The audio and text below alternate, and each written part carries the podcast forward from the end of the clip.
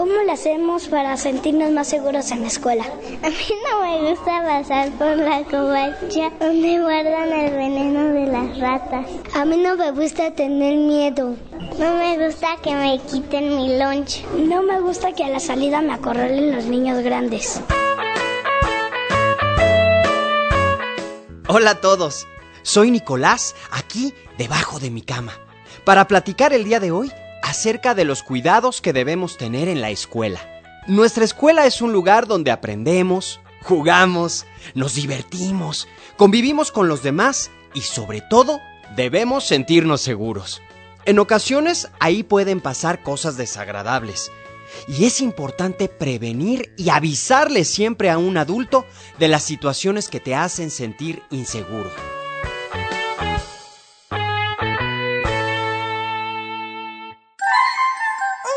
Solitario! Ay, yo suspiro enamorado. ¡Un juguete perdido! ¡Ay! ¡Un monstruo despistado! Una cartita que nunca entregué. Y un montón de sueños que poco a poco te contaré. ¡Debajo de mi cama!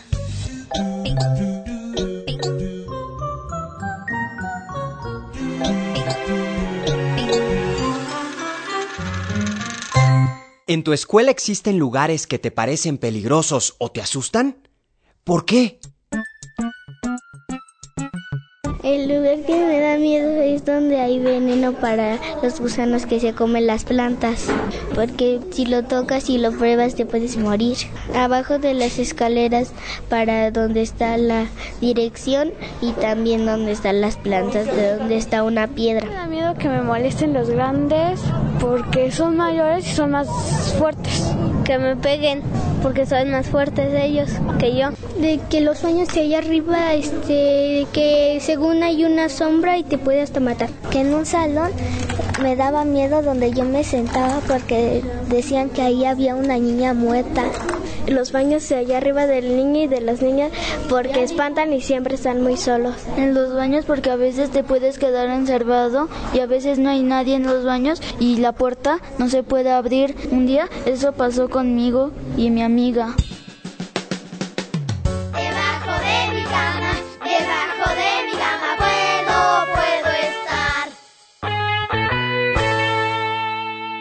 Los adultos son responsables de que los niños estén protegidos y cuidados. Pero ustedes pueden tomar precauciones y avisar cuando algo les inquiete.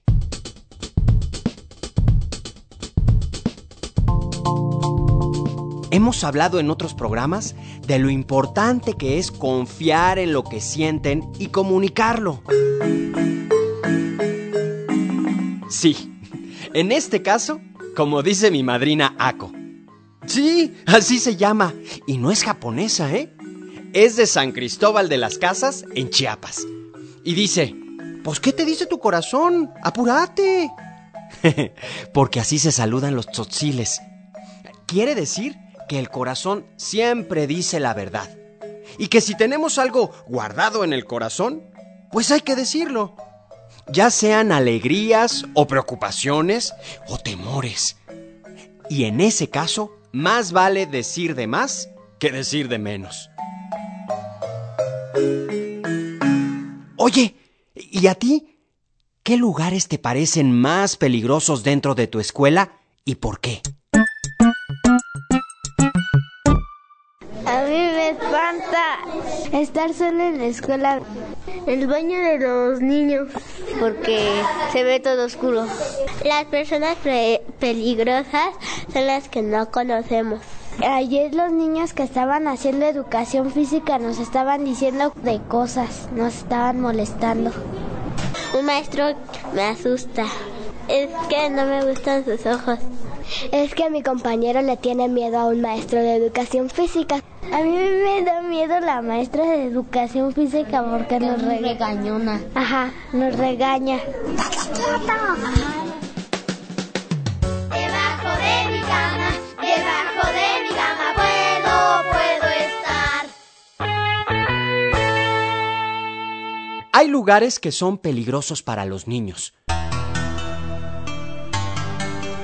Los sitios altos donde se pudieran caer, las escaleras, si ocurre un resbalón o un empujón, los lugares donde hay una cafetera que puede quemar con el agua caliente, las ventanas que se pueden romper con un pelotazo y los pedazos de vidrio que pueden cortar.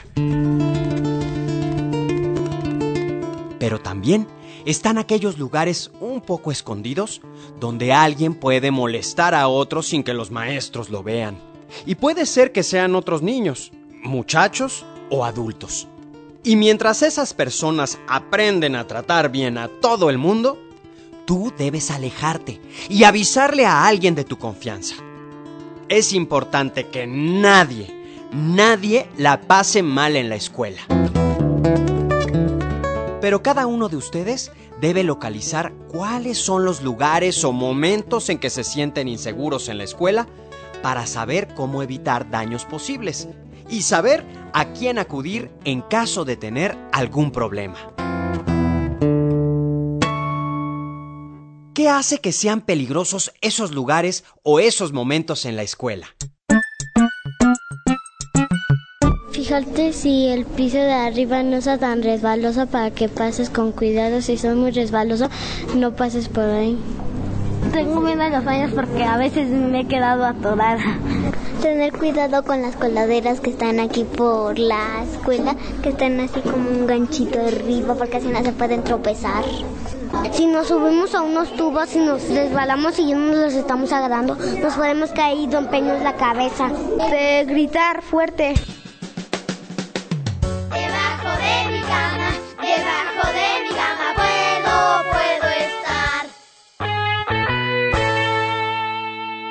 Cuando el patio está solitario o cuando no hay ningún maestro vigilando, algunas veces puede haber problemas.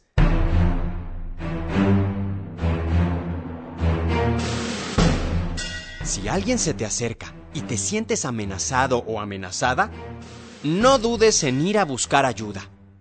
Si identificas en qué momento suele haber problemas, platícalo en casa para que te ayuden a encontrar una solución. Si eres de los que sus papás te dejan muy temprano o te recogen más tarde, diles que avisen a la dirección, a tu maestra o maestro. Recuerda que tú puedes hacer algo. No tienes por qué estar en una situación donde te sientes mal o con miedo. Habla con tus papás. Ellos siempre deben estar enterados de lo que te preocupa. También puedes hacerlo con tu maestra o con la dirección de la escuela.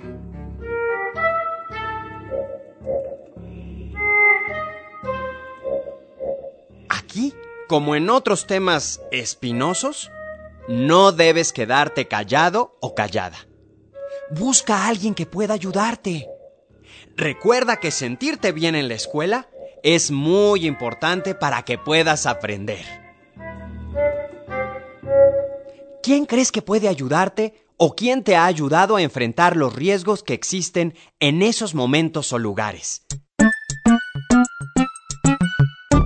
Las maestras y los maestros Y los doctores. nos pueden ayudar si nos lastimamos en algo y luego les pueden revisar cualquier casa del cuerpo. Esto de hora de Barbie También nos puede ayudar un adulto.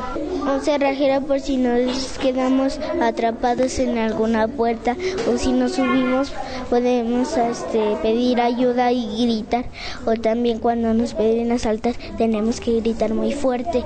Igual las doctoras nos pueden ayudarnos a levantarnos cuando nos caigamos. Los doctores nos pueden revisar y así ya nos podemos curar. La maestra o los doctores o los demás compañeros. El director nos puede ayudar por si se va a derrumbar algo que nos saque y que nos saque y que no nos empujemos. Los policías porque hay mucha seguridad ya y la maestra nos puede salvar de cuando nos quieren pegar. Por si nos metemos en una situación de riesgo que nos quieran jalar hay que gritar para pedir ayuda y que una persona nos ayude. Decirle a nuestros papás para que hablen con la directora.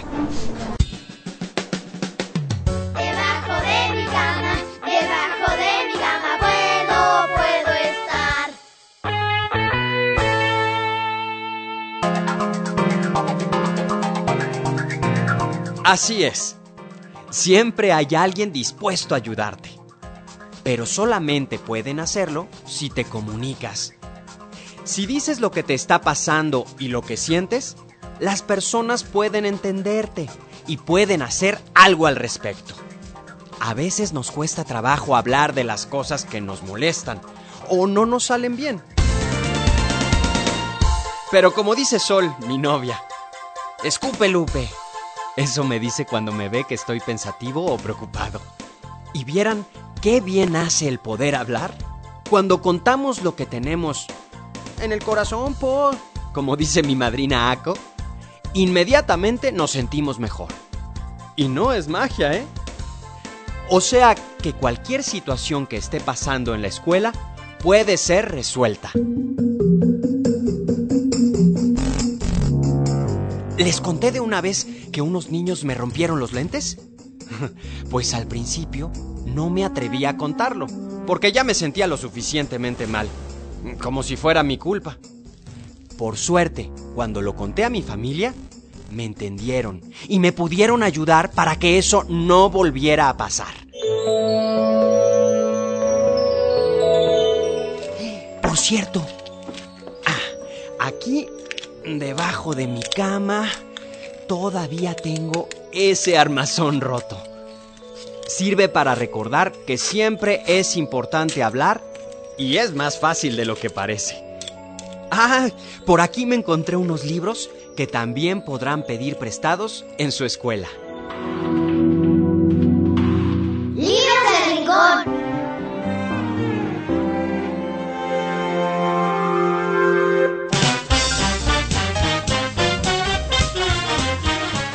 Hoy te invitamos a leer tres buenos libros. La pequeña salvaje de Chris Wormel es la historia de una niña solitaria, muy solitaria, y nos cuenta acerca de la necesidad que tenemos todos de recibir el afecto de alguien. Algunas veces nos sentimos muy solos, pero por suerte siempre hay alguien que nos puede brindar cariño. Y fíjense en este otro, El Grufalo de Julia Donaldson. Este libro nos cuenta la historia de un ratoncito que logra sus propósitos anunciando que va a llegar un monstruo. ¿Y qué creen? De pronto aparece el famoso monstruo y... Ojalá puedas leerlo porque te vas a divertir. Una buena historia para reírse del miedo. Y otro más. ¿Por qué la noche es oscura? De José Manuel Mateo. Con este libro podemos reflexionar sobre la inmensidad del universo.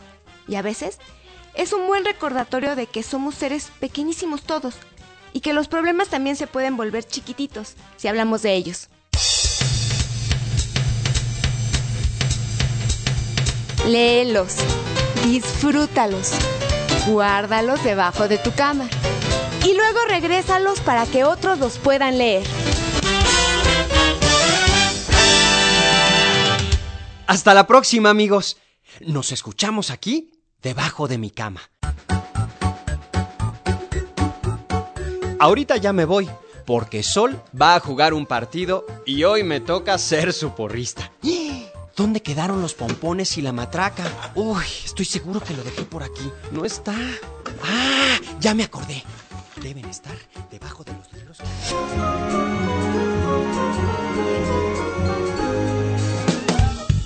Idea original de la serie y coordinación general. Alfonso Herrera Peña. Asesoría pedagógica. María Eugenia Luna Elisa Raraz. Coordinación de proyecto. Carlos Herrera Román y Germán García Guerrero. Miguel Conde como Nicolás. Voces. Michelle Ordóñez y Fernando Sánchez. Y niñas y niños de escuelas preescolares y primarias.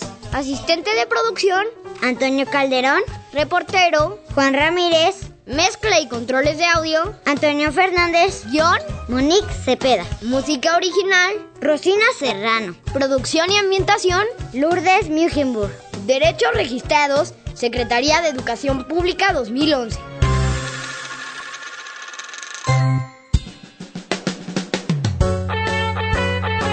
Debajo de mi cama es una producción de la Secretaría de Educación Pública, realizada por la Dirección General de Materiales Educativos.